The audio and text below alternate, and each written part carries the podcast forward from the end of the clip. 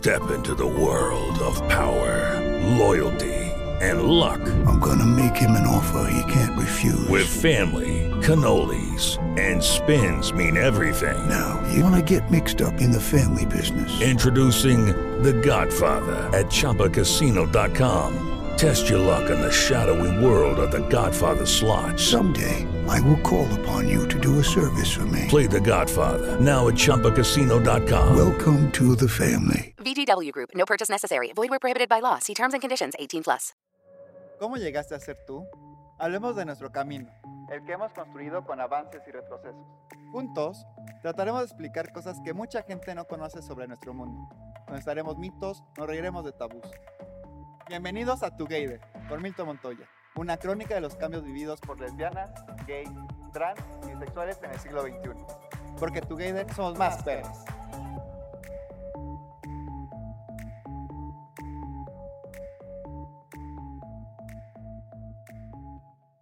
Bienvenidas, bienvenidos, bienvenides a este su podcast Together. Y hoy hablaremos sobre el subsidio trans. Hace años, en el 2012, en ese entonces, la diputada porteña María Rachid, que fue antes presidenta de la Federación Argentina LGBT, presentó un proyecto de ley para que la ciudad de Buenos Aires concediera un subsidio a las personas trans mayores de 40 años que hubiesen realizado el cambio de nombre y sexo en sus documentos, contemplado por la ley de identidad de género.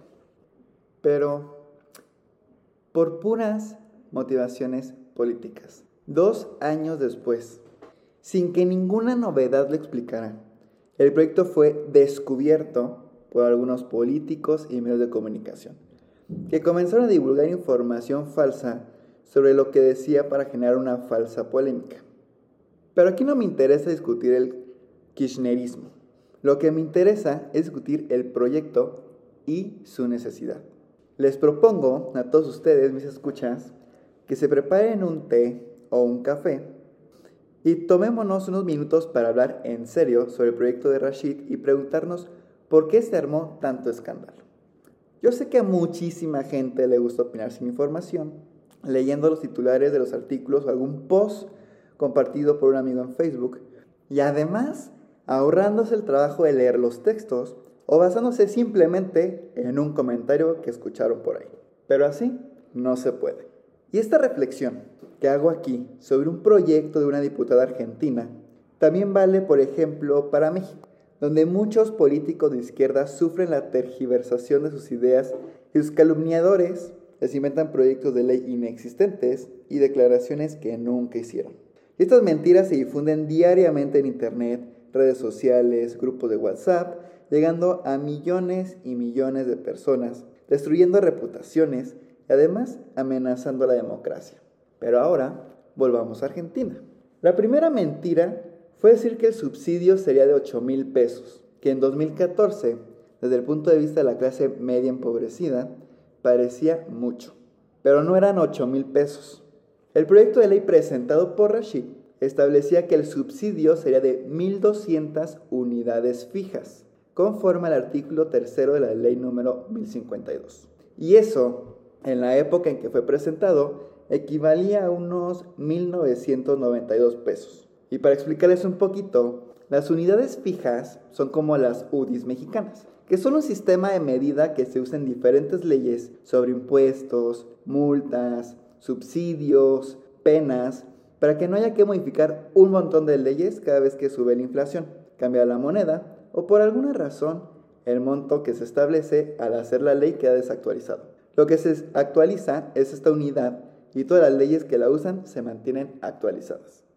Y hasta el 2013 la unidad fija valía 2 pesos pero el gobierno municipal del entonces alcalde Mauricio Macri, para recaudar a más a través de multas, la llevó a 6.4 pesos.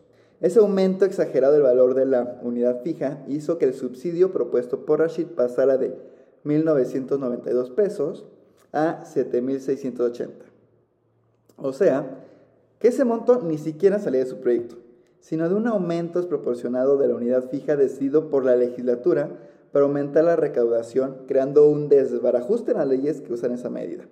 Como el proyecto aún no había sido aprobado, bastaba con corregir ese problema. Y toda la polémica mediática por 8 mil pesos era falsa. Lamentablemente, muchos diarios, radios, noticieros y páginas de internet repitieron durante días que Rashid propone un subsidio de 8 mil pesos para trans. En algunos casos, fue por la falta de profesionalismo de periodistas que no checaron la información y otros por mala fe. La mayoría lo creyó y la discusión sobre el proyecto comenzó a girar en torno simplemente a un dato falso. En segundo lugar, el subsidio no era para todas las personas trans, sino apenas para las mayores de 40 años, con domicilio en la ciudad de Buenos Aires y que hubiesen realizado el cambio de datos registrales de acuerdo con la ley de identidad de género. Pero a ver, ¿por qué mayores de 40 años? ¿Cuántas son? ¿Qué tienen de especial? Y ese es el tipo de pregunta que un periodista o un político debería hacerse antes de hablar o escribir sobre lo que no sabe. Y ahora repasemos algunos datos. En 2005, la Asociación de Lucha por la Identidad Transvesti Transexual, liderada por Loana Berkins, hizo una investigación sobre la situación de las transvestis, transexuales y transgéneros en la ciudad de Buenos Aires, Mar de Plata y localidades del conurbado bonaerense. Y los resultados fueron escalofriantes. Revelaron 420 nombres de amigas fallecidas en los cinco años anteriores. El 62% había muerto por enfermedades asociadas al SIDA y el 17% de ellas habían sido asesinadas. Ahora piensa en este dato. El 35% murió cuando tenía entre 22 y 31 años y el 34% entre los 32 y 41 años. La esperanza de vida promedio de una persona trans en Argentina es de poco más de 30 años. Loana, autora de la investigación, murió en 2016 con apenas 50 años. El blog de Fragmentario en un post del 2014 aportaba un poquito más de datos. Solo desde enero de 2008 se contabilizan más de 1.500 asesinatos de personas trans y casi el 80% de esos crímenes ocurrió en América Latina. Si consideramos que solo una de cada 33.000 personas es trans, la cifra resulta impresionante. Un asesinato cada dos días. Y esta situación de especial violencia es la que llevó a muchos colectivos LGBT a hablar de un genocidio trans. Y la inmensa mayoría de las personas trans asesinadas son trabajadores sexuales de entre 20 y 40 años. Y observar la lista de ocupaciones y el porcentaje de cada una da una idea de sus posibilidades reales de acceso al empleo. Y ahí les va otro dato escalofriante de las estadísticas. El 41% de las personas trans que participaron del estudio intentó suicidarse al menos una vez. Y si escarbáramos un poquito más, veremos que la situación de las personas transexuales es devastadora. Y en todas las estadísticas, son muchísimo más pobres, sufren más violencia sexual y policial, doblan la tasa promedio de desempleo, de contagio de VIH, caen más veces en la cárcel, experimentan más situaciones temporarias de calle o de homeless, abusan más que el resto de drogas y alcohol, tienen mucho menos acceso a la educación y a la salud, y más de la mitad sufre el rechazo y el alejamiento de sus familias. Se entiende entonces que cuando hablamos hoy de una persona trans, principalmente trans femeninas, de más de 40 años, como dice el proyecto de Rashid, estamos hablando de sobrevivientes. La mayoría muere antes de cumplirlos y no por razones biológicas, las matan o se mueren como consecuencia de las condiciones en las que son obligadas a vivir, o simplemente por falta de atención médica. El estudio de la ALIT también reveló que el 87.7% de las 302 trans consultadas habían modificado su cuerpo y o realizado tratamientos hormonales. Pero como aún no existía la ley de identidad de género que garantiza dichas intervenciones a través del sistema de salud, el 97.7% de las que se inyectaron siliconas y el 93% de las que se realizaron tratamiento hormonal lo hicieron en un domicilio particular, sin condiciones adecuadas, sin internación ni control posterior a la intervención. Los daños a la salud pueden ser gravísimos, inclusive letales. Todas las encuestas manifestaron tener dificultades para acceder a vivienda, al sistema de salud, educación, y más del 90% denunció que sufría sistemáticamente algún tipo de violencia. Más del 85% de las entrevistadas había sufrido abuso policial y el 90% había pasado por una detención ilegal. El 79% de ellas recurría a la prostitución como medio de vida. Y a pesar de que la gran mayoría de ellas respondió que si tuviera otra opción no se prostituiría. Y según el censo oficial del 2001, la deserción escolar entre la población trans duplicaba a la de la población general. Más del 60% de las entrevistadas que abandonaron la escuela primaria asumieron su identidad de género antes de los 13 años. Y el motivo de la deserción fue la discriminación. El blog de Fragmentario agrega que, según datos oficiales, el 84% de las personas transexuales en Argentina no terminó la enseñanza secundaria. Y ahora, cuéntame desde tu cómodo lugar que tú también tienes problemas y que quieres un subsidio, como pues, decían algunos. Y la incapacidad de mucha gente tiene para sentir empatía por el dolor del otro me hace pensar, honestamente, que vivimos rodeados de psicópatas. ¿A cuántas trans conoces? ¿Cuántas veces tomaste unas chelas con una y te preocupaste por saber algo de su vida? ¿Cuánto entiendes lo que significa ser trans y llegar viva a los 40 años? Ser trans es una elección, dicen algunos, y no lo es, porque la identidad de género no se elige, como no se elige la orientación sexual. Y en todo caso, lo que se elige es no esconderla, como ya dije en otro capítulo. Pero después de leer todas las estadísticas e información anterior, ¿a ti te parece que alguien elegiría ser trans en un país en el que, pues por serlo, te tratan tan mal y lo más probable es que te maten? Y aunque fuera una elección, que no lo es, eso justificaría toda esa violencia. Durante los días que duró esta polémica mediática por el proyecto de Rashid, leí cosas que, la neta, me dieron vergüenza ajena. Te pones una peluca y te pagan un subsidio. No, criatura, para las trans que sobrevivieron y tienen más de 40 años, ser trans no fue solo ponerse una peluca. Ser trans fue que sus padres las echaran de sus casas después de molarlas a golpes, a los 12, 13 o 15 años ser tratadas por los demás como un monstruo, como una aberración, tener que abandonar la escuela porque las echaron de casa o porque en la escuela también las trataban como una basura, no poder ni siquiera ir al baño en un lugar público, ser insultadas, recibir burlas y desprecio en todos lados, vivir en la calle o en las condiciones más precarias, que no les dieran trabajo en ningún lado, prostituirse porque no les quedaba otra y porque era el único oficio en el que eran aceptadas. Pero a la vez, por ese oficio eran perseguidas por la policía, que los polis las secaran la pasta o las violaran cada vez que se les contaba. Que si iban a la comisaría a hacer la denuncia terminaran metiendo las presas a ellas. O que pudieran inclusive meter las presas solo por salir a la calle por códigos de falta que decían que vestir ropa del sexo opuesto era una contravención.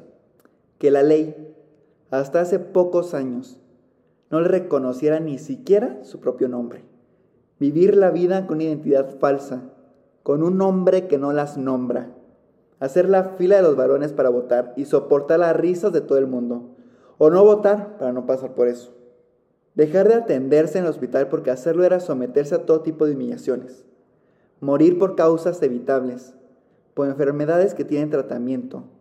O asesinadas con 12 o trece puñaladas y abandonadas como en un charco de sangre, para luego ser enterradas con aquel nombre que nunca las nombró. Y a pesar de todo lo que avanzamos, muchas de esas cosas, quizá la mayoría, siguen pasando. Y eso, señores, es mucho más que ponerse una peluca. Y nada de eso es natural, y aunque lo hayamos naturalizado. En una sociedad que se curase la enfermedad del odio, ignorancia, prejuicio, una persona trans no debería ser hecha de casa, no debería ser expulsada de la escuela. Debería poder llevar una vida normal y poder estudiar, trabajar y hacer todo lo que los demás hacemos. ¿Por qué no trabajan? ¿No? Dicen algunos. Como si fuera una elección ser rechazadas en casi cualquier trabajo. No tener experiencia o capacitación, porque en la mayoría de los casos no pudiste siquiera terminar la escuela y pasaste tu adolescencia y juventud en la calle trabajando de prostituta para sobrevivir. Que nos hemos acostumbrado a no ver trans a las facultades de Derecho o Medicina, trabajando como cajeras de banco, jueces, periodistas, atendiendo a la verdulería, dando clases en una escuela o conduciendo un taxi, y solo nos imaginemos a una trans como prostituta, no es porque esté escrito en su ADN, sino porque la sociedad aún le cierra las demás puertas. Y ese es el problema de fondo. El subsidio propuesto por Rashid, si hubiese sido aprobado, la neta habría llegado tarde, cuando todo eso ya pasó en la biografía de sus beneficiarios y beneficiarias. Solo podrían solicitar el subsidio unas pocas que pasaron por casi todo eso y siguen vivas. Si el proyecto de Rashid se hubiera aprobado, ¿cuántas personas podrían cobrarlo? Fragmentario hizo la cuenta. No más de 200 personas. ¿Por qué no se ocupan de los jubilados en vez de hacer una ley para trans? Decían otros. Como si existiera alguna relación entre una cosa y la otra. Y como si dependiera de una legisladora aumenta las jubilaciones. Siempre igual. Cuando se trata de un proyecto para atender las necesidades de alguna minoría, preguntan por qué, en vez de eso, no se ocupan de tal otra cosa. Que es como decir, esa gente no importa, que espera ya al final de la cola, que todo lo demás siempre será más importante. Como si aprobar esa ley impidiera ocuparse los jubilados, las escuelas, los niños de la calle, o como si los que usan ese argumento hicieran algo por los jubilados, las escuelas o los niños de la calle. Latinoamérica ha dado pasos enormes en estos años. La ley de identidad de género fue uno de ellos y falta mucho por hacer. El proyecto de Rashid proponía una reparación por los daños ya causados, pero estamos a tiempo de no causar más daños a demás personas. La legislatura debería haberlo aprobado, pero también hay que hacer otras cosas. Hay que cambiar las condiciones que permiten que los 40 años de vida de las personas trans que llegaron a esa edad hayan sido como fueron. Estamos a tiempo para ayudar a que la próxima generación viva mejor y no necesite subsidios. Estamos a tiempo de construir una sociedad en la que ser trans no sea un impedimento para trabajar de cualquier cosa y ganarse la vida como cualquier otro. Nos falta empatía para entenderlo. Tratemos de ser buena gente. Gracias por escuchar Together, podcast hermano de Ponte Perra. No olvides suscribirte a Together y Ponte Perra en cualquiera de tus plataformas de podcast favorita. Síguenos en nuestras redes sociales, Facebook, Instagram y Twitter como Ponte Perra MX. Porque Together somos más perras.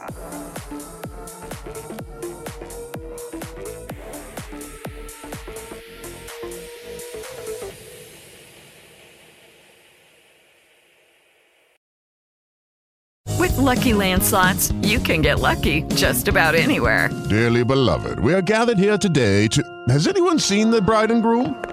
Sorry, sorry, we're here. We were getting lucky in the limo and we lost track of time. No, Lucky Land Casino, with cash prizes that add up quicker than a guest registry. In that case, I pronounce you lucky.